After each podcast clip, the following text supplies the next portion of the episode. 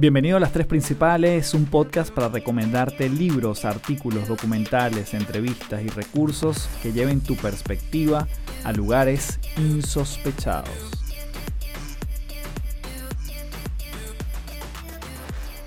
Hello, hello, bienvenido a un nuevo episodio de Las Tres Principales. Mi nombre es Carlos Fernández, arroba Café del Éxito en todas las redes y te doy las gracias enorme nuevamente por estar aquí yo no doy sino muchas gracias, gracias, gracias por volver. Si estás volviendo, si es primera vez, te vas a llevar una muy grata entrevista el día de hoy. Porque en esta oportunidad pude conversar con una persona que ha pasado por una historia de vida súper interesante. Una persona que yo diría que sin duda la palabra resiliencia lo caracteriza y que hoy nos cuenta en esta entrevista cómo pasó diferentes situaciones muy adversas, cómo tocó fondo y cómo fue saliendo de eso y hoy en día disfruta de abundancia desde todo punto de vista. Obviamente no solo de dinero, sino desde salud, desde relaciones, maneras de ver la vida. Eso para mí además conforma el concepto de abundancia. Entonces, esta persona es Alejandro Chaván él principalmente, digamos que es muy conocido, fue muy conocido por actuar en diferentes novelas, incluso películas. Más adelante sacaría un libro que se llama De gordo a galán y justamente habla de su proceso de vivir en sobrepeso, de tener o sufrir de bullying y bueno, migrar a un espacio donde tiene muchísima mejor salud y mejor relación consigo mismo. De hecho, todo eso nos lo va a contar en esta entrevista. Hoy en día tiene una compañía que se llama Yes You Can, una compañía de nutrición, de suplementos, de alimentación si se quiere. Y bueno, abarca un gran mercado hispano en los Estados Unidos. De eso y más nos va a estar contando Alejandro Chaván en las tres principales. Antes de comenzar esta entrevista, que de una vez te digo que tomes lápiz y papel porque hay muchas cosas en esa entrevista muy poderosas que puedes ir anotando o si, bueno, si estás en tu carro, si estás eh, trotando, si estás haciendo ejercicio, si estás en el metro, bueno, tenga a la mano algo y puedes hacer pausas porque realmente esta entrevista tiene mucho oro en el camino. Y antes de comenzar, te doy dos grandes noticias. Te recuerdo que durante todo este mes de septiembre vamos a estar lanzando dos episodios de este podcast los martes y los viernes. Hoy viernes comenzamos, el próximo martes seguimos, viernes, martes, viernes, martes y así sucesivamente durante todo el mes de septiembre. Podcast Las Tres Principales se multiplica por dos en este mes de septiembre. ¿Por qué en este mes de septiembre? Porque es mi cumpleaños y es un mes que yo me lo disfruto mucho. Así que em, otra noticia importante, hoy estoy lanzando el desafío completamente gratis llamado de empleado a emprendedor. Así que muy sencillo cómo puedes ingresar en este desafío de empleado emprendedor. Son cinco días donde te va a estar llegando un video tras otro, donde la idea es que puedas ver tu mentalidad, tu programación, tus creencias y tus acciones para emprender. Si está en ti estar en el mundo del emprendimiento, hacer un tránsito orgánico desde el mundo corporativo o desde una empresa a tener tu propio proyecto, este programa te puede hacer mucho sentido. Así que puedes ingresar nuevamente en las notas de este episodio, vas a ver el link te llegas directamente, dejas tu correo y te va a empezar a llegar durante los próximos cinco días este desafío. Así que bueno, para todos aquellos que quieran estar de la mano con proyectos propios o que quieran iniciar una nueva aventura, este programa puede ser para ti. Así que sin más, los dejo con Alejandro Chaván en esta espectacular entrevista en las tres principales.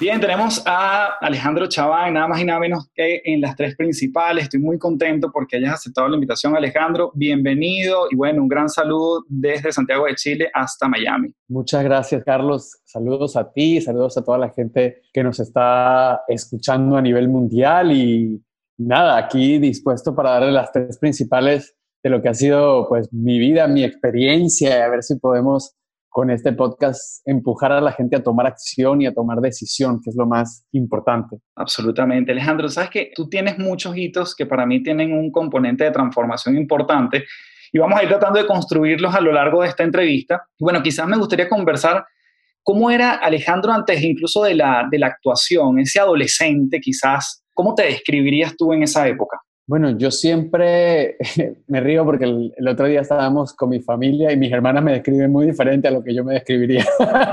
Así que me voy a describir yo, porque si le preguntan a mis hermanas, pues seguro tienen una opinión totalmente diferente de su experiencia.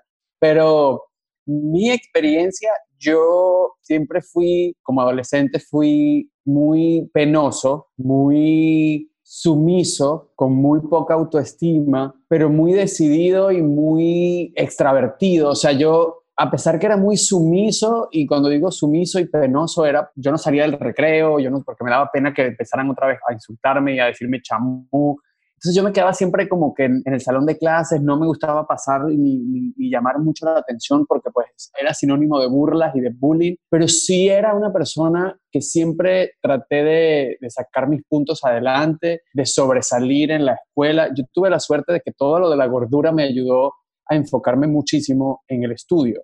Entonces, yo era el primero del cuadro de honor y de hecho me pasaron de primer grado a tercer grado. Yo nunca vi segundo grado por las calificaciones. Entonces, siempre estuve como, como estaba forzado, porque nunca vi segundo grado, estaba forzado a estar con gente mucho mayor, siempre me esforzaba yo mismo a estudiar más, a estar los fines de semana adelantando capítulos de los cuadernos y los libros Resplandor y etcétera, etcétera, etcétera, para poder estar a la altura y sobrepasar a mis compañeros. Era de alguna forma la única arma que yo tenía para sobresalir. Yo no era el guapo, yo era el feo, yo era el que tenía aparatos, yo era el que tenía lentes, yo era el gordo, yo era el, que no sabía jugar fútbol, yo era el que no sabía bailar. Entonces yo como ser humano, digo yo, todos tenemos algo especial y yo me concentré en hacer de mi parte, digamos, académica, lo que me hacía sobresalir. Pero era solo en ese momento que yo sobresalía porque sabía que tenía las bases para hacerlo y porque estudiaba y me quedaba los fines de semana estudiando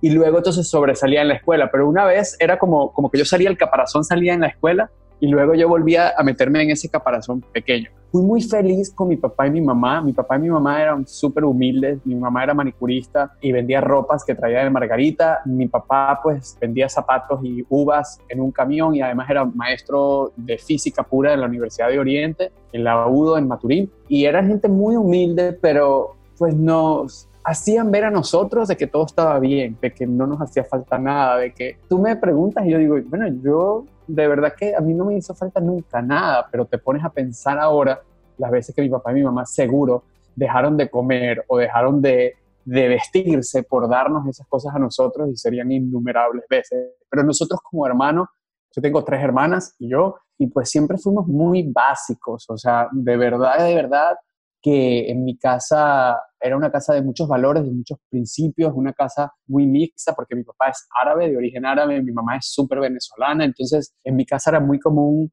ver la arepa y el kipe todos los días y era una mezcla muy fascinante porque pues obviamente en el colegio yo, yo era el turquito, yo era el arabito del colegio, yo era el que, el que pues siempre en las verbenas o lo que sea yo traía comida árabe eh, y pues creo que viví una mezcla muy linda porque pues en mi casa se escuchaba la música árabe y a la vez, pues mi mamá siempre también se aseguraba de que los valores y toda la cultura venezolana estuviese. Entonces yo me recuerdo de niño y, fue una niñez muy bonita. Yo veo mis fotos y fue una niñez muy feliz hasta que llegó esa edad de los 9, 10 años que yo entré en la parte de la bulimia, de la obesidad, de la anorexia y creo que empezó esta turbulencia de cosas porque en mi casa mi papá y mi mamá se separaron cuando yo, yo era grande y pues me tuvo que tomar las riendas de muchas cosas y de pues, ser maduro y decir, ok, como hijo quieres que esto siempre esté junto y que sea la historia feliz, pero pues tienes que respetar la felicidad de tus padres.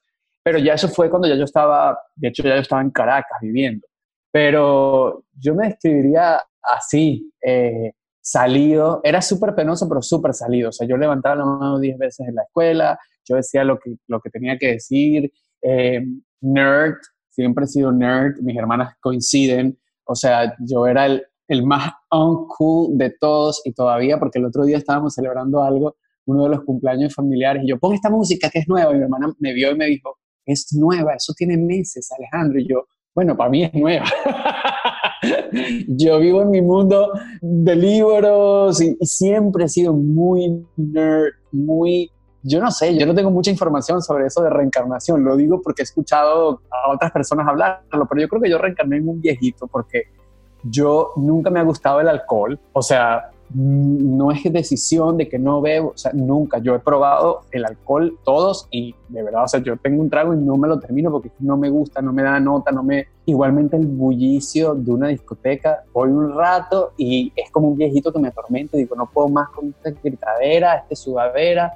Entonces, yo soy más de de disfrutarme un rato con mis amigos en la casa, una buena conversa, una buena plática, ir a un buen seminario o salir en un bote y quedarme viendo el atardecer. Soy bien, bien particular. Entonces, en lo que sí coincidimos mis hermanas y yo era que era bastante nerd y bastante poco común para el resto de la gente. La gente cuando yo trabajaba en televisión pensaba que yo pues tenía esta vida de, ricos y famosos y yo salía y me iba a mi casa a leer un libro y la gente que ¿qué haces? ¿qué haces? ¿qué haces? yo leyendo y la gente no, no, no, de verdad yo leyendo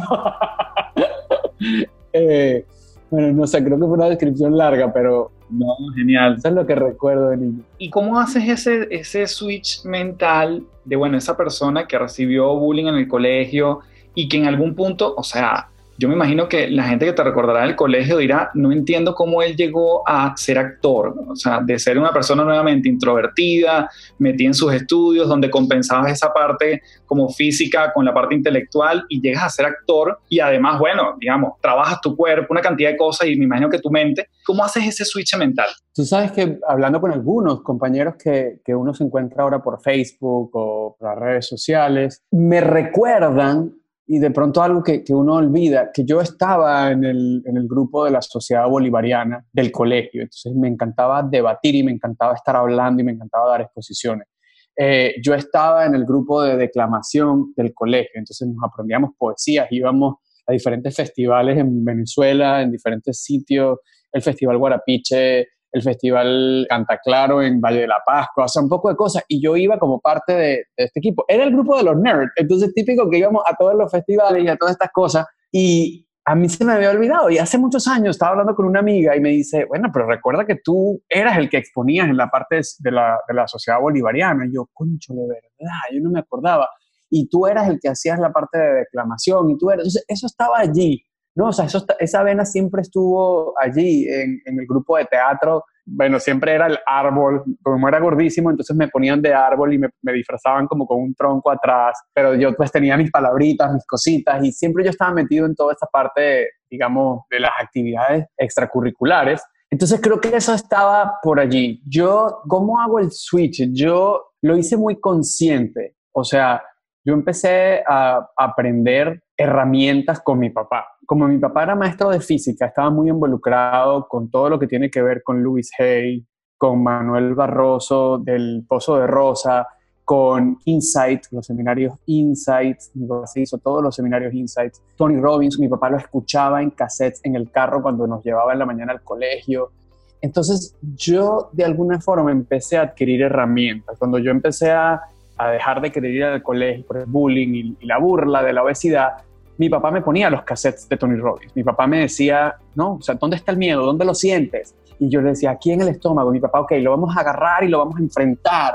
Ok, vamos, yo estoy aquí contigo, bájate del carro, cualquier cosa te regresas y yo estoy aquí. O sea, mi papá me empezó a generar algunas herramientas, yo creo que inconsciente, o sea, él no sabía en ese momento que él estaba pues dándome herramientas de por vida, ¿no? Él estaba simplemente tratando de, ayudar en ese momento a su hijo con lo que él sabía. Entonces yo, lo primero que mi papá me dice es, ok, ¿qué quieres estudiar? Y yo le digo, bueno, yo quiero estudiar derecho. Yo de verdad pensaba que yo quería ser abogado y era la manera también de salir de Maturín e irme a Caracas, a la capital, a estudiar.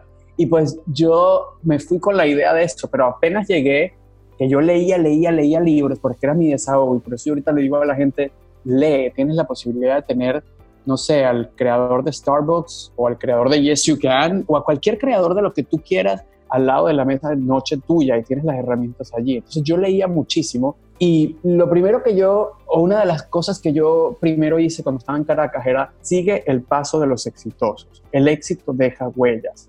¿Cómo ha logrado la gente que ya está haciendo lo que tú deseas, estar allí, ve hacia atrás y ve dónde estudiaron, cómo se prepararon y cuál fue el proceso que siguieron. Entonces yo empecé a investigar y me acuerdo que estaba la serie A Todo Corazón Mm. y estaba Gaby Espino y estaba cualquier cantidad de gente que eran relevantes en ese momento para nosotros, los que estábamos en esa época.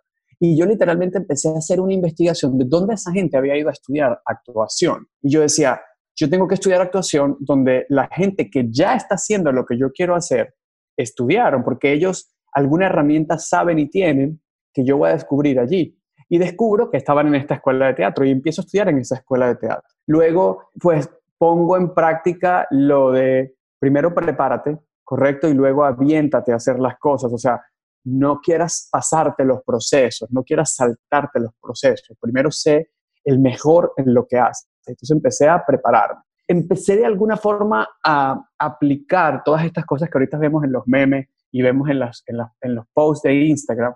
Yo los estaba aplicando por información que estaba obteniendo de los libros.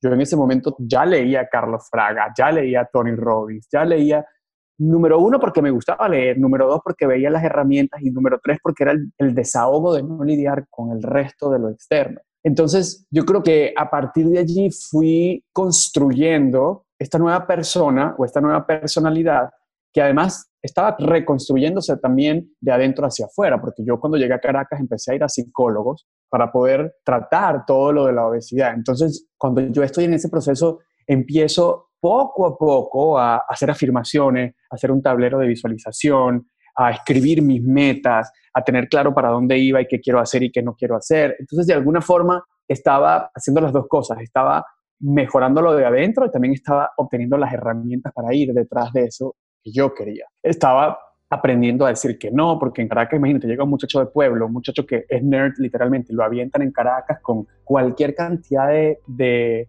de tentaciones a todo nivel. Y yo, pues literalmente, era, era como un animalito salvaje en el medio de la ciudad, o sea, era wow, era desvivido de todo, pero yo volví a mis principios y decía, ya va, ¿qué quieres? O sea, mis amigos todos salían los martes, los miércoles, los jueves, los viernes, los sábados, y yo decía, pero ¿qué quieres? ¿Qué es lo que tú quieres? ¿Vas a ir detrás de la meta o vas a ir detrás de la recompensa inmediata? ¿Vas a ir detrás del largo plazo y de tu enfoque o vas a ir de la rumba que te vas a echar el día de hoy? Y ahorita, la verdad, y no es por juzgar, pero la gente que nos está escuchando, yo hablo y veo a mis amigos que se quedaron en esa nota y se quedaron en la rumba y se quedaron en el desenfoque y siguen después de 20 años en lo mismo. Y muchos me preguntan, pero ¿cómo llegaste? Y digo, pues literalmente haciendo lo contrario a lo que tú hagas. Así que si tú en este momento nos estás escuchando y ves a un montón de gente que van por el camino izquierdo y a dos gatos que van por el camino derecho, toma el camino derecho. Deja de seguir al montón, deja de seguir a la mayoría, porque seguro no es el camino. Y lo pruebo una y otra vez. Seguro no es el camino. Sigue tu instinto, sigue tu corazón, sigue tus principios, sigue realmente a la gente que está obteniendo un resultado para hacerlo. A menos que tu negocio sea el negocio de la, de la noche, que realmente quieras convertirte en el mejor de las discotecas y ser un gerente de, negocios nocturnos, eso es una recompensa inmediata que sí, te vas a divertir el día de hoy y típico que te dicen, pero es que la vida es muy corta, que no sé qué, pues la vida es muy corta para todo. Entonces, si te vas por ese camino, honestamente lo que estás es perdiendo el tiempo y desenfocándote de tu meta. Entonces, creo que me fui enfocando poco a poco y me fui construyendo ese nuevo Alejandro, ese Alejandro que todavía, pues, tenía dentro los miedos y tenía el temor y tenía las inseguridades, pero fui construyendo un caparazón nuevo de herramientas diferentes y de que me permitieron entonces saltar los diferentes obstáculos para lograr esos otros sueños y esas otras metas que, que simplemente yo no estaba consciente que era capaz. Una vez que me hice consciente de que era capaz de lograrlas, pues empecé a trabajarlas.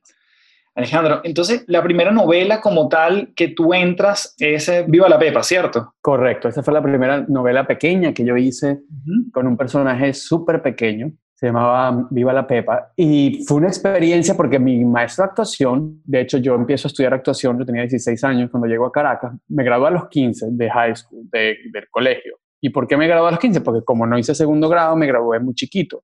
Y en ese momento me mudo a Caracas a los 15 años, arranco en la Santa María a estudiar Derecho y a estudiar actuación al mismo tiempo y arranco a estudiar en esta escuela de actuación que se llama Luz Columba, donde estaban estudiando pues toda la gente que estaba en televisión. Y ahí es donde conozco a los 15 años literalmente a Gaby Espino, que a partir de allí se convierte en pues, familia, en mi mejor amiga. Pero me acuerdo que no solamente pues mi maestro de actuación, sino que la gente que estaba ahí me decía, no pierdas tu tiempo haciendo de extra. Mm. O sea, prepárate primero, no quieras desesperado ir a hacer extra, a estar en un sitio, te va a llegar el momento. Y cuando te llegue el momento, pues vas a tomar la primera oportunidad, pero ya preparado. Y yo me acuerdo que yo, pues creo que año y medio estuve en, la escuela antes de ir a, hacer ese personaje y fueron tres capítulos y tres capítulos que yo me los me preparé como que era yo el protagonista de la novela, todo. Yo me acuerdo que era un malandrito y entonces con el maestro tuve que investigar de cómo se agarraba una pistola, veía videos de cómo la gente agarraba la pistola, de por dónde se agarraba, de cómo se manejaba y practicaba para ese momentito. Y fueron segundos, pero para mí eran horas de grabación.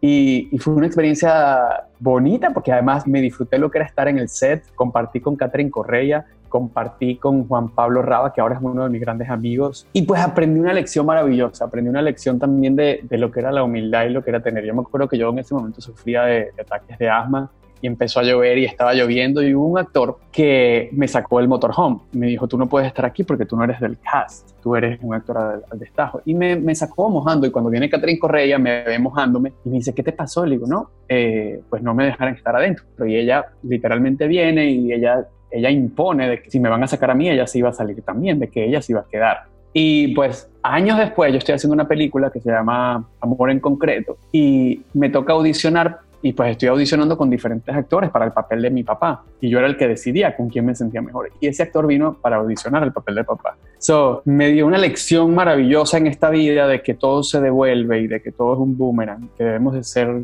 buenos y humildes y en todo momento porque no sabemos en qué momento eso se va a pues a devolver. Y ese boomerang me parece interesante. Em, Alejandro, una vez que estás en, en ese mundo, yo quisiera saltar un poco y adelantar la película a cuando decides irte a los Estados Unidos, que entiendo que fue aproximadamente en el año 2000. ¿Qué pasa allí? ¿Por qué decides emigrar? ¿Hay un, hay un proyecto en puerta?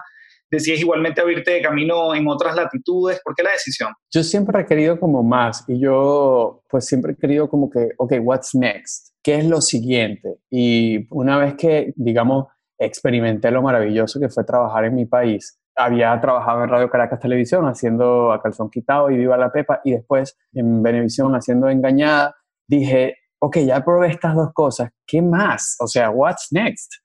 Ya, como te digo, mi mejor amiga, que era Gaby, ya estaba aquí en el año 99 en Estados Unidos haciendo una telenovela que se llamaba Enamorada y me decía, wow, esto es así, esto es así, esto es así, 20, 20, 20, 20, 20. Y yo tenía como el gusanito y en el año 2000 decido, ¿sabes qué? Ya yo probé lo que es aquí, ya, yo quiero algo diferente. Y me, me voy a Estados Unidos buscando simplemente una oportunidad distinta, una oportunidad diferente, vivir una experiencia ya como, ok, ya yo viví lo que es hacer televisión en mi país, yo quiero saber qué es hacer televisión en otro país. Esa fue la razón principal. Cuando estoy llegando, estaba justo la telenovela Engañada en el aire y estaba mi personaje en el aire y un escritor maravilloso llamado Kiko Olivieri venezolano, estaba escribiendo una telenovela llamada Prisionera y pues empezó a audicionar para el papel de prisionera y pues me quedé yo en el papel y empecé a trabajar en Telemundo como al año y medio después de haber llegado acá a Estados Unidos y después, pues, me imagino, muchas cosas con la parte de los documentos y de pues trabajar de mesero y un millón de cosas que pasa uno cuando llega a este país, pero ese fue mi primer personaje en Estados Unidos, pero la decisión fue netamente de evolución. En ese momento yo la verdad lo que quería era crecer y lo que quería era vivir cosas diferentes. dije, ok, next, ya hice novelas en mi país, qué cool, eh, pudiese quedarme aquí creciendo en mi país, pero pues quiero probar otras cosas y quiero, quiero aprender inglés y quiero hacer otras, otras cosas distintas. Y allí igual combinabas tu trabajo de actuación con otros trabajos como los mencionas y, tu principal, digamos, fuente de ingreso era la actuación o estabas igual compartiendo tu tiempo con otras profesiones? No, yo estaba compartiendo el tiempo con otras profesiones. El trabajo de actor, y menos en este país cuando estás empezando, yo creo que no te da para cubrir la renta, el carro, los gastos, el teléfono, la luz. Y yo pues tenía que que, trabajar diferentes cosas. Trabajé en un call center, eh, trabajé, como te digo, eh, de mesero en diferentes restaurantes, pues para poder salir adelante y continuar el proceso de audición, porque pues pasan muchos meses de uno hacer un casting para que quede.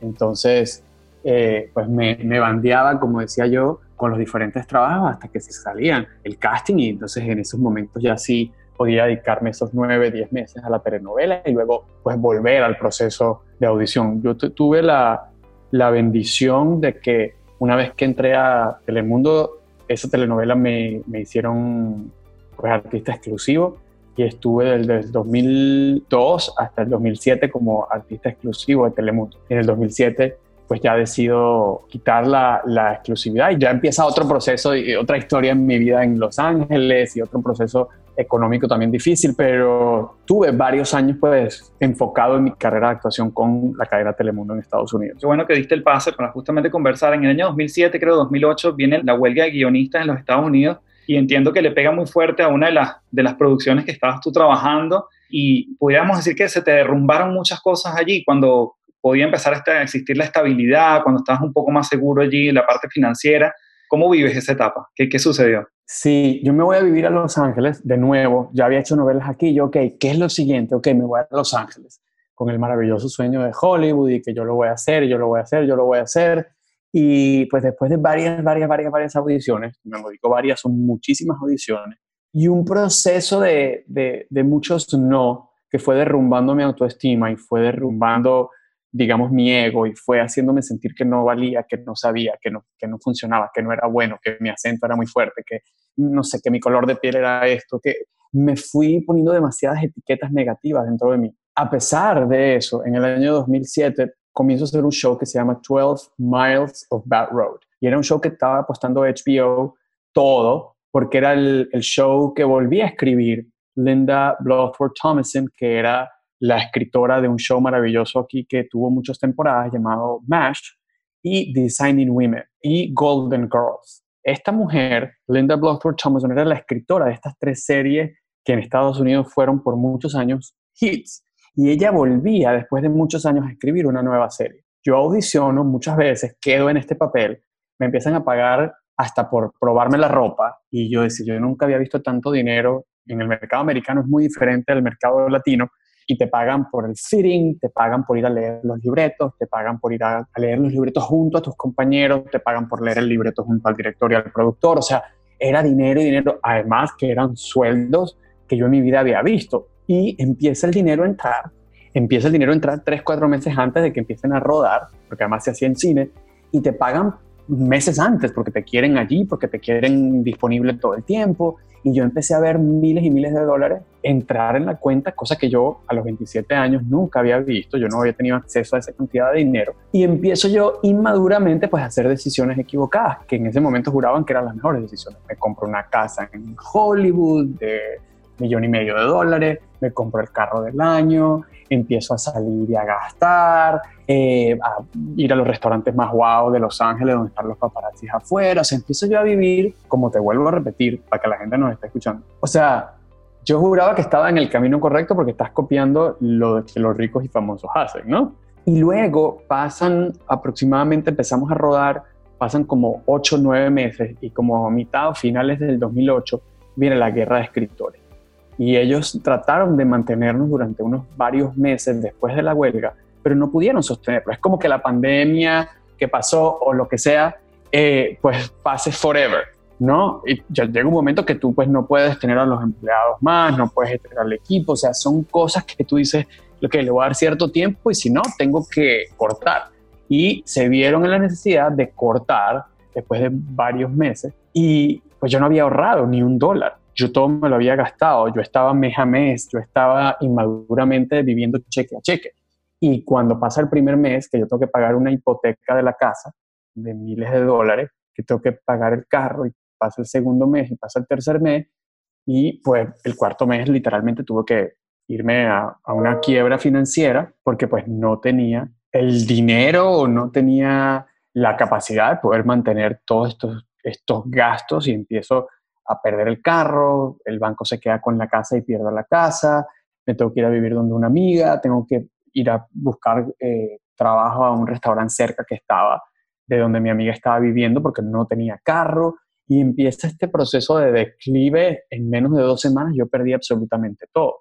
Y aparte pierdes todos los contactos y pierdes los amigos y pierdes toda esa gente que antes sí te llamaba para rumbear y para que le pagaras las cuentas del sushi y porque eras cool y tenías el carro del año y tenías la casa, wow, nunca más respondieron. Y obviamente entras en, esta, en este túnel oscuro de culpa, de rabia, de depresión, de tristeza, de no valgo y de asociar muchísimo todo lo que tienes a lo que eres. Entonces, si no tienes cosas, mm. entonces no eres nadie. Y pues entro en este proceso bien oscuro de pelea con la vida y de pelea con Dios y de pelea con todo y de, y de querer literalmente pues desaparecer porque tienes deuda, tienes un abogado de bancarrota que te está cobrando 16 mil dólares que no tienes, que lo que te está entrando no solamente es para pagar pues la comida o pagar a la persona que te está prestando una casa o pagar lo que sea, pero tienes que pagar un dinero en bancarrota. Entonces se, te empieza a complicar la vida por todos lados y yo pasé por ese proceso. Y yo creo que fue el proceso de tocar fondo y de convertirme de niño a hombre. Yo creo que, que hasta ahí yo era niño, hasta ahí yo era un muchacho, hasta ahí yo era, yo, era, yo era dependiente de las circunstancias. Yo estaba en manos de todo el mundo. Yo me invitaban a tres cosas y yo quería ir a las tres para quedar bien con todo el mundo y para que ser el cool y para que todo el mundo me quisiera. Y a partir de ahí cambió absolutamente todo. Yo creo que, que esa fue la muerte de un Alejandro y el renacimiento de un Alejandro distinto, de un Alejandro consciente, de un Alejandro que aprendió a decir no, un Alejandro que aprendió a ser prioridad antes de cualquier otra persona, un Alejandro que aprendió a enfrentarse a muchas cosas, que aprendió a lidiar con su ego, que aprendió a tocar fondo, que aprendió a... Yo creo que en ese momento yo me convertí en un adulto en el momento que me tocaba, y no por el hecho de ser mesero, ya yo había trabajado de eso, o sea, eso no me, pero era, era el haber tenido todo y no haber podido aprovecharla, era ese remordimiento y ese sentimiento de, pero si hace tres meses yo estaba, acá, ¿por qué yo estoy aquí? Era esa pelea con Dios constante de por qué. Y hasta que no comprendí de que esa palabra me estaba arruinando todo, ¿por qué a mí? ¿Por qué a mi Dios? ¿Por qué a mi Dios? Y lo cambié y lo transformé en ¿para qué? ¿para qué? ¿Para qué tú me estás mandando esta lección? ¿Qué tengo que aprender? Fue cuando yo pude encontrar propósito en eso que estaba pasando y atravesando y decir, ok, yo voy a aprender la lección yo pues de aquí voy a crear algo, yo de aquí voy a renacer, yo de aquí voy a salir más fuerte. Y no sabía qué era. Yo me tocaba barrer el restaurante y me tocaba y yo decía, pero, pero ¿qué hago yo aquí? Yo sé, yo sé que mi propósito no está aquí, yo sé que yo que yo tengo algo mucho más que decir, que yo tengo un mensaje mucho más grande que este.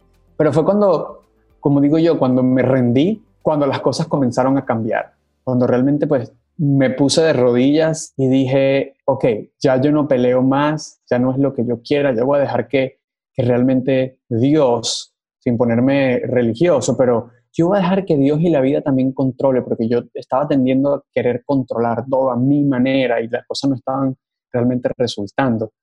Entonces, pues si no te está funcionando una fórmula, cámbiala. Y realmente dije, pues hasta aquí. Un día estaba desesperado porque me llegaban los biles y los biles y los biles. Eh, me tocó mudarme y pues todas estas chaquetas de Gucci, Dolce Gabbana, no sé qué, no pude ni siquiera llevármelas porque yo no tenía el dinero para pagar el camión y me tocó dejar un closet lleno de cosas de dinero y yo decía, ¿de qué me sirven todas estas etiquetas en este instante donde no puedo pagar ni siquiera un yujo para ir a almacenar todo este poco de ropa? Y tampoco tengo para dónde ponérmelas porque como mesero no me podía poner esa ropa y no me estaban invitando para ningún lado y no tenía ir para ningún lado y llega un momento que dices, nada de esto funciona y eso me ha funcionado porque ahora que tengo la posibilidad de de, de pronto pues adquirir muchas cosas, pues soy el más pichirre y soy orgulloso de ser pichirre y soy el más ahorrativo y pienso 10 veces y estoy preparado para cualquier situación porque es que no gasto dinero en tonterías, no gasto dinero en el buen latino en pendejadas y en huevonadas, o sea, yo soy, o sea, no tengo ningún apego a nada material, me pueden quitar cualquier vaina, yo estoy ok y me dicen, ¿y qué pasa si fracasa? Le digo, tengo el poder de volver a comenzar porque ya lo hice una vez. O sea, le perdí el miedo a todo, le perdí el miedo a, pero ¿y qué pasa si no tienes el reloj y si no tienes esto y si esto? Pues no lo tengo y se acabó. Y esto es lo que hay y me enfrento a la vida así y, y, me vale gorros, como dicen en México, me vale gorro toda esa tontería porque al final lo único que queda es lo que me quedó en ese momento, que era yo, mis conocimientos y, el yo verme al espejo y decir, hice lo que tú querías hacer. O sea, seguí tu instinto. Y eso me llevó a un resultado, independientemente que sea malo o bueno, pero, pero verme al espejo y yo realmente aceptarme y conocerme y decir, ok, estás en paz contigo, Alejandro, porque estás haciendo lo que tú quieres hacer, creo que es el regalo más grande de paz que uno tiene. Y es lo único que te queda en esos momentos. En esos momentos no te queda nadie. A mí la única amiga que me quedó, que todavía me queda, es Gaby. que en todos esos procesos me llamaba, me mandaba plata, ya hacía novelas a nivel internacional y me mandaba plata sin yo querer, me depositaba, estaba pendiente de mí noche a noche, no vayas a hacer una locura porque sabía las deudas que yo tenía y lo que estaba pasando y aquí estoy. Fue la única que quedó durante esos momentos y la única que realmente estaba presente.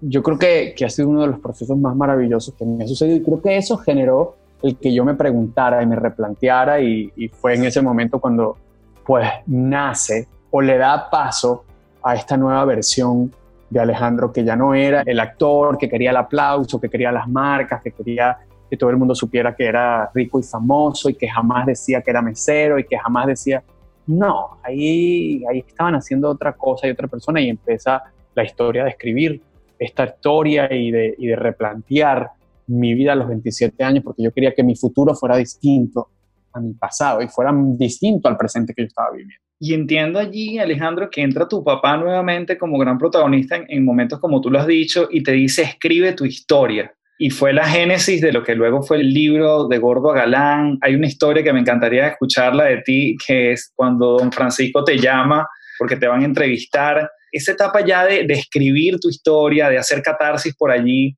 ¿Nos puedes contar un poquito? Yo estaba ese día pues muy triste y muy frustrado y llamé a mi papá y le dije, tengo 27 años ya y yo no he hecho nada con mi vida, veo a mis amigos en el Facebook, era lo que había y todos tienen familias y casas y bienes y cosas y yo estoy literalmente en un colchón prestado tratando de salir adelante. Mi papá pues lo único que conocía era, bueno, vente, regrésate a Maturín, vente con nosotros y yo pues estaba renuente a eso. Yo decía que no puede ser que yo a esta edad vuelva otra vez a empezar en casa de mis papás y, a, no. Y pues le digo, yo no tengo nada, yo no, yo no, yo no tengo absolutamente nada. Y papá me dice, tú claro que tienes, tú tienes una historia que contar, tú tienes una historia poderosa que contar. Y yo, ¿qué historia?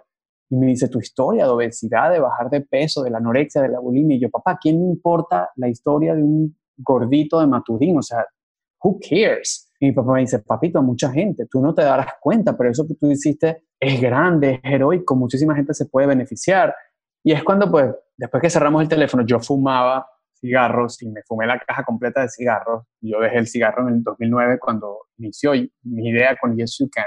Pero en ese momento fumé, fumé, fumé, fumé, fumé y a los días recibí esta caja con mi uniforme del colegio, que era, imagínate, pantalón 38, talla de camisa 2 XL, y en ese momento pues empiezo a reconectar con esa parte de mí, empiezo a escribir y empiezo a investigar en Google de cómo escribir un libro y llamo a Carlos Fraga y le digo, ¿cómo tú escribes los libros? Nuevamente, ¿no? Buscando a la gente que ya lo ha logrado y le pregunto cómo lo lograste. O sea, no quiero yo experimentar, yo voy directamente a los que ya han tenido éxito. Y ahí empieza el proceso de, escribir de Gordo Galán y luego, pasan meses después, me dan la oportunidad de, de irme a Miami para hacer una telenovela y yo pues buscando el dinero ya sabía que yo quería buscar un futuro diferente, pero yo decía, yo necesito buscar el dinero, yo necesito pagar al abogado de la bancarrota, terminar de esa historia. Y pues me voy de nuevo a Miami con mi libro escrito, pero no estaba impreso y de repente para promocionar la telenovela me invitan a Don Francisco, a Don Francisco Presenta, que era pues un gran presentador hispano en los Estados Unidos. Y pues yo me llevo el libro, pero como yo no tenía el libro, yo imprimí una portada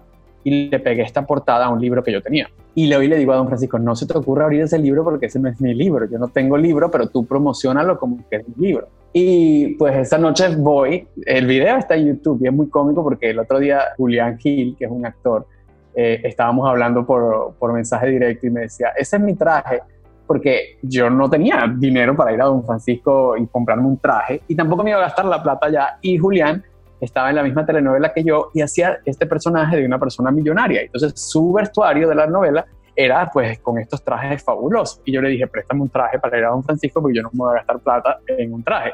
Y Julián me presta el traje y me quedaba grandísimo. Entonces nos estábamos riendo los dos porque, wow, cómo ha cambiado la vida desde ese momento. Pero yo fui al programa, hablé de mi libro, promocioné mi libro y el libro no existía. Y yo creo que uno en, muchos libros de, de crecimiento personal te dicen, actúa como si ya tuvieses eso que deseas, porque la vibración de tu corazón y la vibración de tus pensamientos se va a alinear con el universo y va a hacer que eso venga hacia ti, que eso se materialice. Y yo pues estaba haciéndolo de esa manera, ¿no? Y cuando regreso a mi casa de Don Francisco y me meto en, la computadora para ver en el Messenger si estaba mi papá y si me había visto, ese era el por qué yo me metí en la computadora, veo que tenía todo este poco de 3.211 órdenes del libro de Gordo Galán, que no existía, en mi cuenta de Amazon, porque yo había puesto el librito ahí, pero yo decía, ¿quién va a comprar esto? Cuando alguien lo compre, yo lo pues mando a imprimir uno. Y ahí nace Yes You Can, porque en ese momento que yo vi esos 3.211 correos de gente que, que estaba preordenando el libro, yo dije, aquí hay algo, aquí hay un negocio, aquí hay una oportunidad, aquí hay, aquí hay algo, o sea, hay 3.211 personas interesadas en esto, aquí hay un negocio.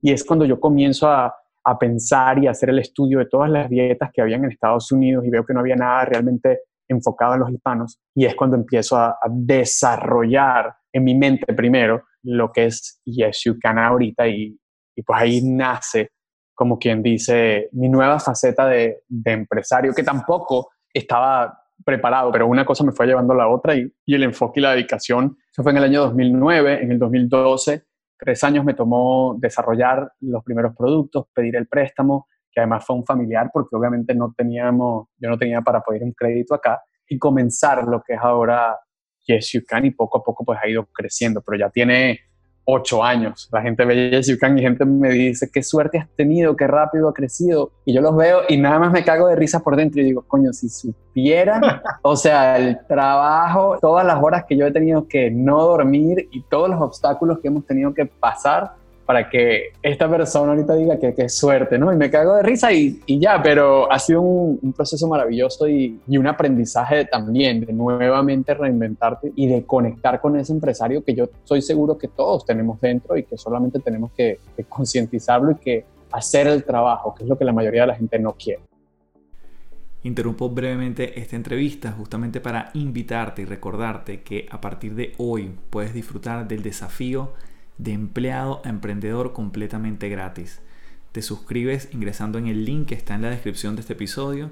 Vas a llegar a un lugar donde registras tu correo y te empiezan a llegar durante los próximos 5 días completamente gratis desafíos y videos para que puedas iniciar tu proyecto y tu transición desde el mundo de estar empleado a tener tu propio proyecto. De empleado a emprendedor, el challenge, el desafío ya está activado y en las notas del episodio está el link. Así que continuamos con Alejandro Chaván. Alejandro, seguimos conversando contigo y bueno, Yes You Can. Voy a comenzar preguntándote por el nombre. Eso era un eslogan tuyo que se ha convertido como un mantra incluso, que te devolvió a la infancia. ¿Cómo fuiste tú elaborando ese Yes You Can? ¿Cómo sale incluso el nombre? Bueno, el nombre sale como muchas cosas, como como de ensayo y error, ¿no? Yo he aprendido como empresario de que nada empieza perfecto. De hecho, tú mis productos y cómo empecé y cómo son ahorita y tú dices, wow, mira esa etiqueta qué fea era, ¿cómo carajo yo salí, saqué ese producto así? Pero en ese momento para mí era bellísimo y era lo máximo y lo, o sea, me agarré mi producto y lo publicité como lo máximo. Y pues el, todo empezó con De Gordo Galán, que era mi libro, y mucha gente me decía, ese libro funciona para mujeres. Y yo decía, ah, el, el, nombre no funciona porque el nombre está hablando de gordo a galán y la gente piensa que es solo para hombres. Entonces yo dije, ya, esto hay que cambiarlo.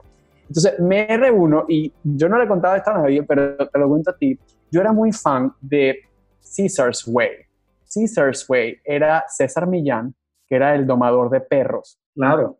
Y César estaba construyendo en este momento, en el año 2009, 2010, este imperio donde tenía su libro, donde tenía su programa de televisión, donde tenía su serie de YouTube, donde tenía sus productos para perros. Yo decía, wow, de nuevo, vuelvo a lo mismo que yo te he contado. Yo busco a la gente que ya tiene lo que yo y yo estudio un poco. Y muy creativo yo, como él llamaba Caesar's Way, yo le puse a mi website Alejandro's Way. muy creativo. Y pues por varios meses, y no, como que no, como que no funcionaba, como que no pegaba y nos metimos a, a, ver el website de Yes You Can, a empezar a armar lo que era la marca Yes You Can. Y te estoy diciendo, nos metimos en una casa con una cartulina y tres amigos y yo, y empezamos a hablar nombres. Y yo me acuerdo que había gente que decía, ¿y si se llama Chispa Diet? Y nos cagábamos de la risa. Ah, Chispa Diet. Y si se llama no sé qué. Y yo le decía mucho a la gente, sí se puede, sí se puede, sí se puede. Y eso se volvió como el eslogan de Yes You Can. Cuando tú veías el libro decía de Gordo Galán, sí se puede. Porque la gente me decía, pero es que no puedo bajar de peso. Y yo, sí se puede. Entonces, cuando estamos hablando, yo digo, ¿y si se llama sí se puede? Y todos, wow, sí me gusta. Pero lo que pasa es que suena mucho a fútbol. Porque en México esa palabra está muy ligada con el fútbol. Mm. Y yo decía, ¿será? Y yo digo, bueno, ¿y si lo hacemos en inglés? Porque queremos que esto crezca, no queremos que esto solamente sea en español. Yo creo que esto en los próximos años, pues, se vaya a todo nivel internacional y que tengamos, pues, la marca en todos lados. Y si le ponemos Yes You Can, y todito, mira, I like it. Y yo en mi computadora, de nuevo, el nerd salió en mí, me meto en GoDaddy, busco yesyoucan.com y no está disponible. Y yo, no está disponible. Cuando me meto y busco en registrar la marca, sí estaba disponible. Yo digo, ya va, espérate. Yes You Can como marca, o sea, como trademark, sí está disponible. No estaba disponible el website, pero estaba disponible el trademark. Y digo, el trademark va a ser mucho más importante que el website porque, pues, un website puede ser cualquiera, pero el trademark, o sea, que cada quien que, que vaya a usar esto para algo me tiene que pagar a mí. Y lo registro en ese momento y digo, se llama Yes You Can. Se acabó. Wow. Y cuando me meto en GoDaddy a ver quién tenía yesyoucan.com, me doy cuenta que era Obama. Wow, claro. Porque su campaña era el eslogan de él. Te juro que yo no sabía nada, porque obviamente uno pues uno no vive tanto la política en este país o yo no la vivía en ese momento y, y de verdad que no, yo no pegaba una vaina con la otra. Y cuando yo veo, digo, oh, ok, y yo dije, ni me meto en eso, yo voy a buscar un, un website que sea parecido y le pongo yesyoucandietplan.com. Y así se quedó por varios años. Pero yo empiezo a adquirir el Twitter de Yes You Can, el Instagram de Yes You Can, empiezo a adquirir el Facebook que se llamaba Yes You Can y ya tenía todas mis, mis plataformas, pero no tenía el website, se llamaba yesyoucandietplan.com. Y yo por debajo contraté una compañía de abogados para que ellos fueran trabajando todo esto y me decían, te estás metiendo con Obama. Y yo digo, pero yo no estoy, o sea, yo no estoy haciendo nada, yo simplemente estoy diciendo que yo tengo el trademark, que cómo pudiésemos en algún momento trabajar juntos, porque ya yo soy el dueño del trademark. Porque ellos hicieron el website, pero no tenían el trademark. Yo no estoy reclamando, solamente preguntándoles qué se pudiese hacer. Y desde el 2012 estuvimos trabajando, trabajando, trabajando, hasta que en el 2016, pues termina la campaña de Obama, termina su candidatura en septiembre y pues como ya yo era dueño del trademark, pasa el website a ser mío sin ningún costo. Literalmente las leyes habían cambiado y todo el que tenga el trademark tiene que tener su website. Entonces yo me quedé con el website de Obama, sin, sin obviamente no, nada, o sea, no, no fue pelea, no fue nada. Yo simplemente estaba era preguntando, o sea, ¿qué se hace? ¿Cómo hacemos? Para pues ver si yo tengo la oportunidad de hacerlo. Y literalmente pues así, y se fue quedando y mucha gente me pregunta, pero yes you can, pero no dice que es un plan para hispanos. Y yo digo, bueno, es un plan para hispanos, pero los hispanos en este país hablamos inglés y hay hispanos de primera, segunda y tercera generación. Y yo conozco hispanos que no hablan español, o sea que el hecho de que seamos hispanos no tiene por qué todo ser en español. Aquí todos o sea, hay millones de, latinos en este país y, muchos hablan inglés.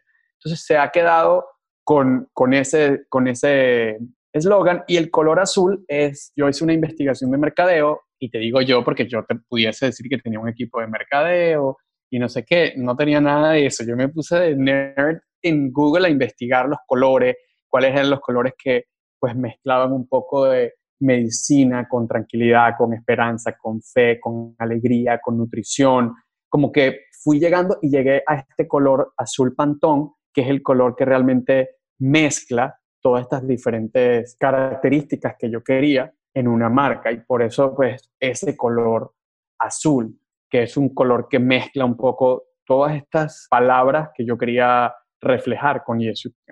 Mm. Alejandro, ¿sabes qué? Para toda la gente que, además nos escucha, que tú mencionabas que tiene la oportunidad incluso de hacer negocios a través de Yes You Can, de tener su propio negocio, de crecer con ustedes, me gustaría ver si tú nos puedes ayudar a desmitificar quizás algunas sombras que tiene el mundo de, del multinivel y cómo efectivamente la gente puede decir, mira, esto es un negocio confiable, yo aquí me puedo meter, yo aquí puedo crecer, y bueno, tú has sido un embajador de esto, ¿no? En el, en el mundo hispano. Sí, tú sabes que es súper válido todos los mitos que existen a través, porque yo creo que a través de los años sobre el, el mercadeo en redes o el multinivel, porque yo creo que compañías del pasado han construido pirámides que asocian con este modelo de negocio donde solamente la persona de arriba genera ingresos. Y yo creo que a través de los años, pues en el caso de Yes You Can, nosotros desarrollamos un multinivel o un mercadeo en redes donde tú, Carlos, puedes tener abajo de ti a personas que estén tan exitosas o más exitosas que tú. O sea, yo tengo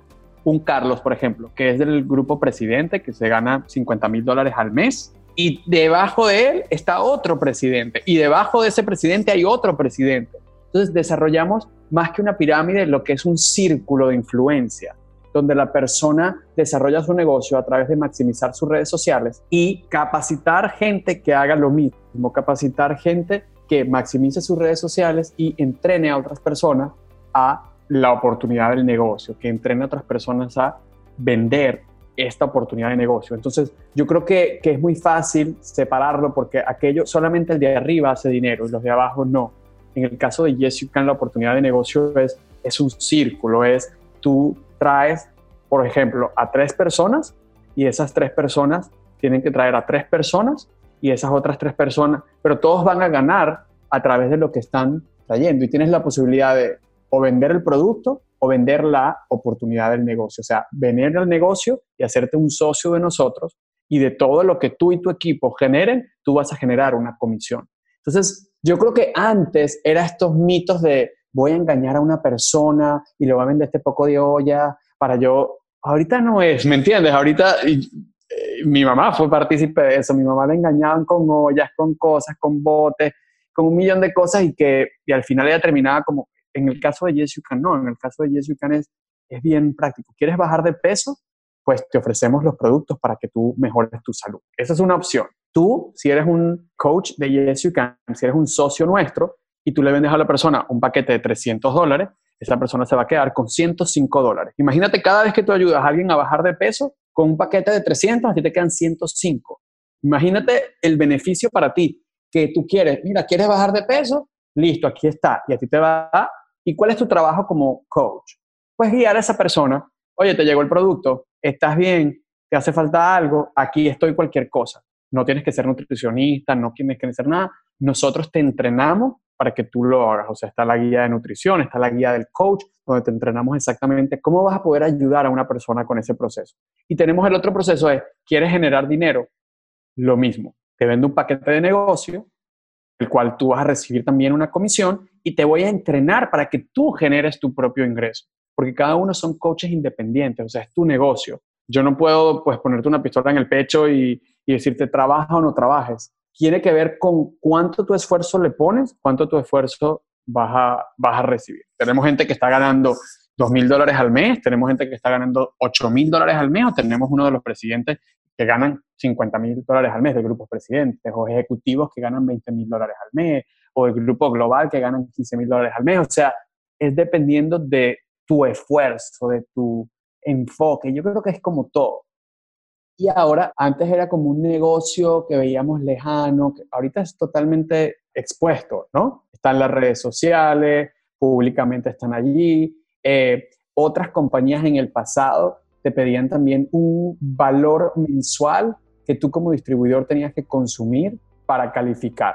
Entonces tú tenías que llenarte de producto hasta el cuello para calificar mes a mes. Claro. Entonces ahí venían una de las quejas conchole, pero me está pidiendo que yo compre dos mil dólares al mes. ¿Qué hago yo con estos dos mil dólares cuando no? En YesUK nosotros no te pedimos eso. O sea, de lo que tú vendas es parte de tu, de tu valor comisionable. Es decir, que si tú tienes cinco clientes, esos clientes son parte de lo que tú tienes como tu bono de calificación mensual.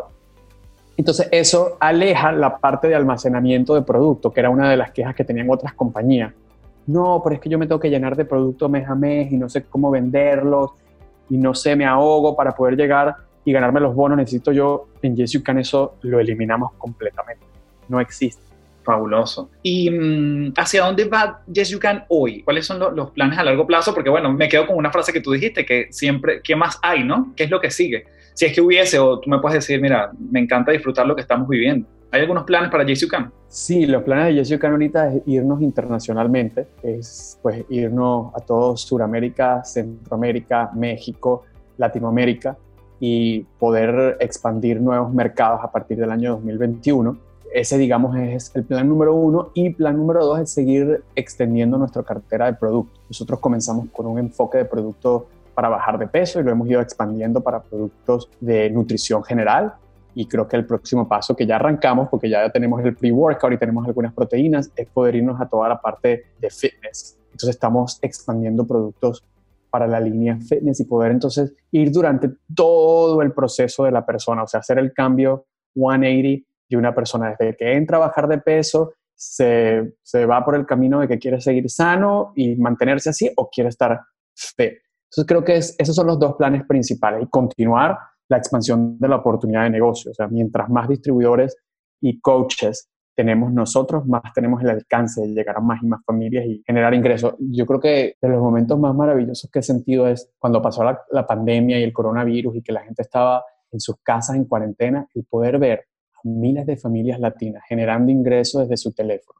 durante el momento más difícil donde 30 millones de personas en Estados Unidos perdieron sus empleos y los coaches de Yes estaban generando ingresos y haciendo dinero, eso es maravilloso. O sea, eso es, eso es, eso es exactamente lo que yo creo que yo quería de chiquito. Yo de chiquito, mi papá me decía, ¿qué quieres tú hacer? Y yo le decía, ser gobernador. Y yo no sabía por qué, pero era porque yo quería ayudar a las masas, yo quería ayudar a la gente, yo quería como, como, como que tener algo que me, permitiera ayudar a, a, mucha gente. Yo creo que con Yes You Can se está haciendo.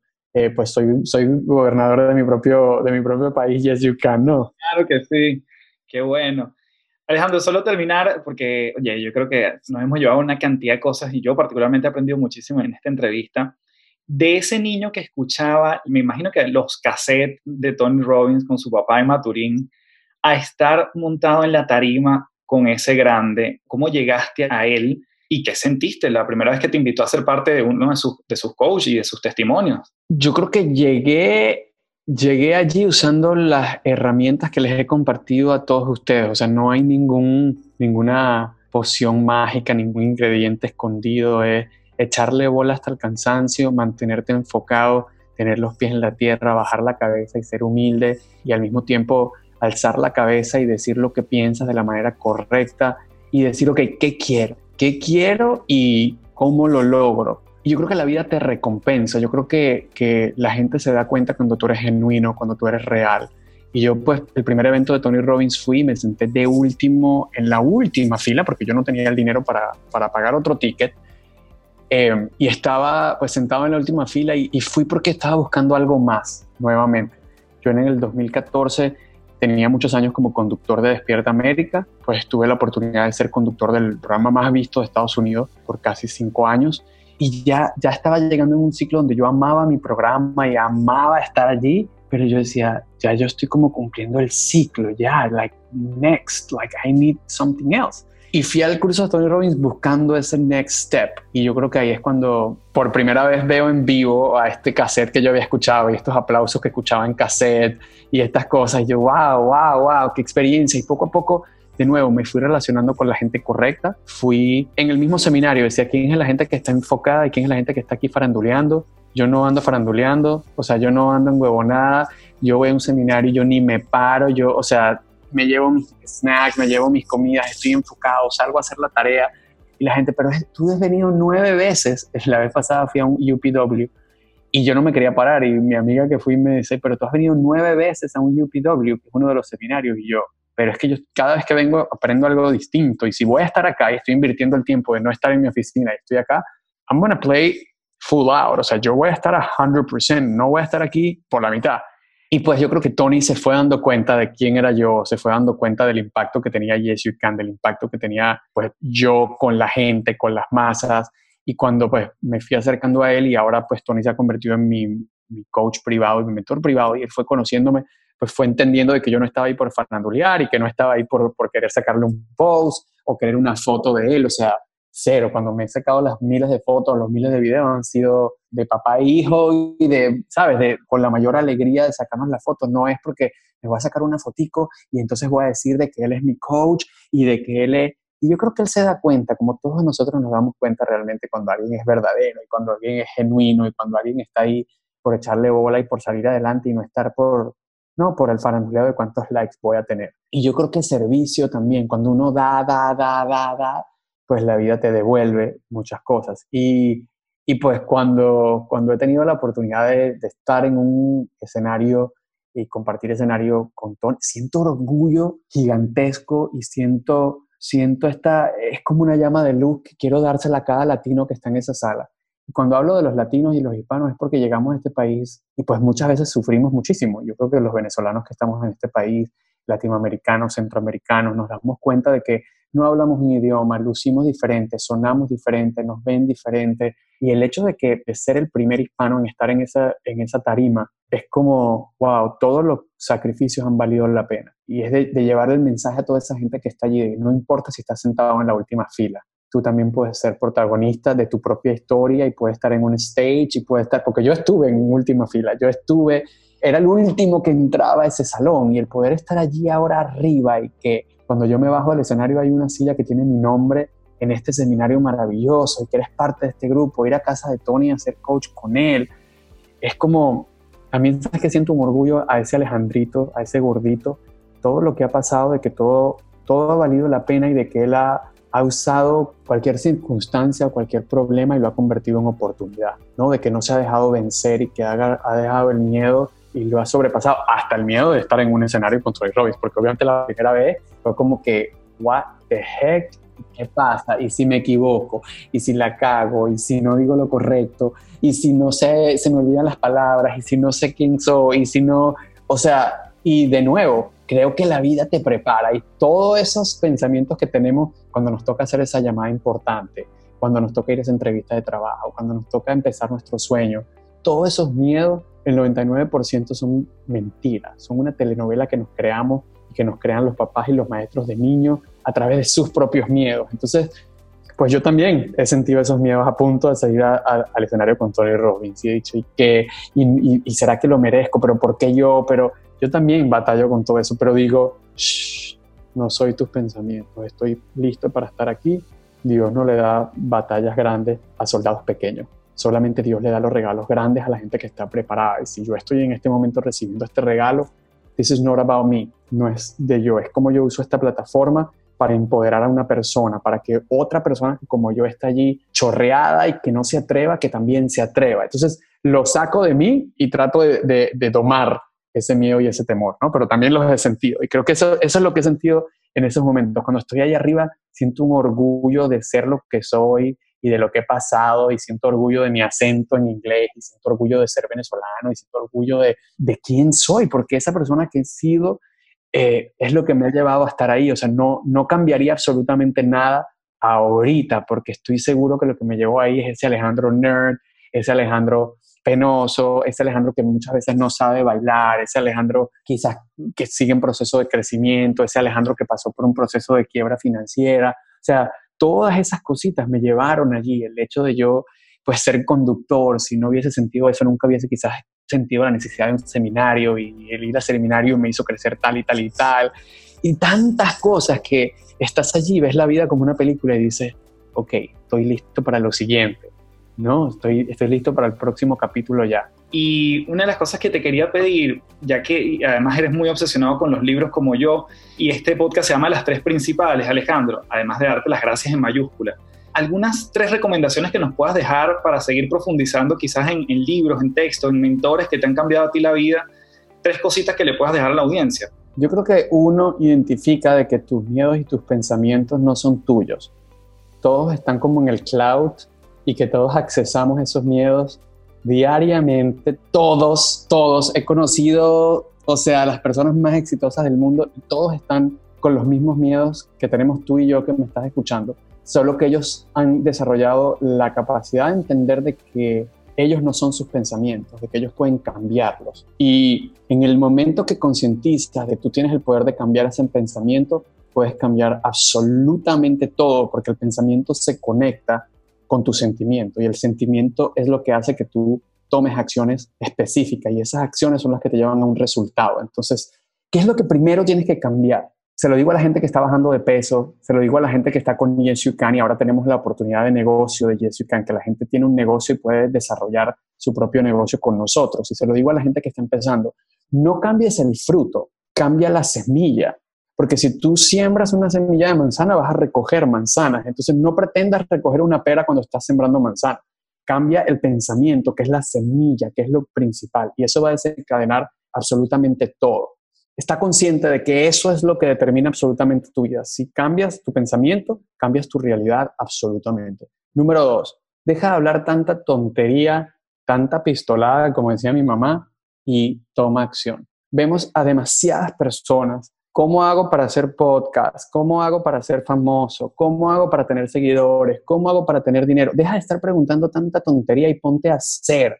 Toma acción realmente que te llevan al resultado que tú deseas. El hablar, el decir que quieres hacer algo, el contarle tus historias a la gente, el ser víctima, no te va a llevar a ningún lado. Toma acción. Lo único que te va a llevar a ir al siguiente nivel es la toma de acción. Las acciones son las que nos van a llevar a equivocarnos un millón de veces y para poder aprender necesitamos equivocarnos. Entonces, haz más y habla menos.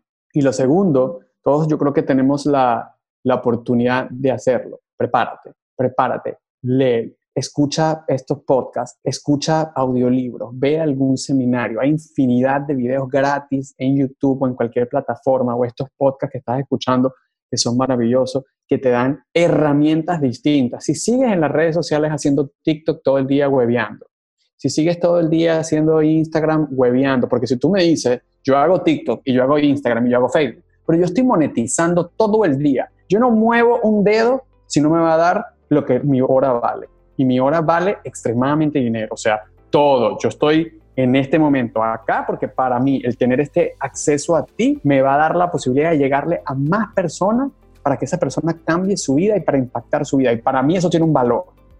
Entonces a veces el valor es monetario, a veces el valor es de propósito, pero deja de estar perdiendo el tiempo en tontería. Pero ¿cuántos TikTok followers tienes? ¿Pero qué te importa si no estás acercándote a tu meta? Y yo creo que demasiada gente pendiente de tontería que tú dices, ok, pero ¿cuánto te está dejando eso? cuánto te está dejando esa conversación de chisme, cuánto te está dejando esa, este lleva y trae en tus grupos de WhatsApp que lo que hacen es perder tiempo todo el día. Yo tengo mis propias leyes y mis amigos saben y dicen este energúmeno, porque yo a mis amigos ni me mandes vaina de WhatsApp porque no te voy a responder, ni me mandes tontería, yo estoy en lo mío y estoy tan enfocado que si te atraviesa, uno, no te voy a ver o te voy a llevar por el medio porque es que yo estoy enfocado en lo mío. Y ojo, cuando digo llevar por el medio, no es que voy a pasar por arriba de nadie para lograr lo que quiero. Yo siempre me he mantenido en mi propio carril. Yo no veo, yo no estoy en chisme, yo nunca me vas a ver en esas cosas porque yo no, yo no participo. Entonces, como no participo, nunca vas a escuchar que yo dije que yo hice. Pero creo que es un mensaje a la gente que nos está escuchando, a toda la gente que realmente pues, quiere hacer algo. Concéntrate en que cada paso, cada acción que tú hagas, cada palabra que salga de tu boca, sea el abono a esa plantita que estás regando. Si no va a hacer crecer tu plantita, no lo digas, no lo hagas, no lo pienses, porque eso realmente es lo que va a crear esa nueva realidad que tú estás buscando. Genial. Bueno, muchísimas gracias Alejandro. Seguimos conversando en patreon.com slash café del éxito con Alejandro Chabán, porque te quiero preguntar, Alejandro, ahora meternos en Yes You Can porque además sé que no fue una cosa de un emprendimiento naif y con una filosofía un poco hippie, sino que te preparaste, te certificaste, eh, tú mismo empezaste a ofrecer tus productos quizás en, lugares públicos y eras tu propio promotor y hoy tener una compañía que no sé si, ¿cuánto está valorado Yes You Can ahorita? Que entiendo que hasta Tony Robbins te la ha querido comprar. Sí, Yes You Can tiene un valor de 250 millones de dólares ahorita eh, y ha crecido muchísimo y, y pues ha crecido muchísimo y ha impactado muchísimas vidas, ha ayudado a muchas personas a bajar de peso y está ayudando a muchísimas personas a, tener su propio negocio ahora. Y, pues yo creo que es, poderoso. Yo creo que por eso, si tú ayudas a muchas personas a generar resultados, tú vas a generar resultados. Es así de fácil, o sea, es así de simple, ¿no? claro, lo arrecho es hacerlo, pero en el momento que uno ayude a otras personas a generar eso que ellos desean, pues uno los va a generar por añadidura. Y quiero darte las gracias a ti y felicitarte por tu podcast, porque pocas entrevistas pues uno hace y yo hago muchísimas, porque yo, yo también empecé y yo también tenía sueños y mucha gente me ayudó y mucha gente me dio la espalda y por eso me encanta pues, ser partícipe de todas estas ideas maravillosas nuevas. Pero te felicito, Carlos, porque muy poca gente está preparada y sabe la historia de uno y tú lo has hecho. Y te lo agradezco de corazón por prepararte y por hacer el trabajo y por empaparte de, de la historia de nosotros. Alejandro, nuevamente darte las gracias porque a mí me parece una excelente forma de cerrar esta entrevista. Un gran abrazo desde aquí. Sin duda para mí tenía una expectativa de esta conversación, pero me voy con mucho más entendiendo ese ser humano que está detrás de Yes You Can y desde, desde esa punta de la pirámide o desde esa punta del iceberg que uno solamente ve y he aprendido muchísimo en esta entrevista, cosa que te doy unas gracias enormes y estoy seguro que la gente que nos está escuchando está llevándose oro puro de esta conversación. Así que gracias y un muy, muy fuerte abrazo. Muchas gracias, Carlos. Gracias a ti, gracias a toda la gente que nos está escuchando. Y recuerda, no importa lo que estés atravesando, tú puedes cambiar tu futuro, tú puedes cambiar tu destino y tú puedes realmente convertir toda tu parte víctima en una victoria completa. Pero tú eres el responsable de hacerlo a través de tus acciones. Un gran abrazo y yes, you can.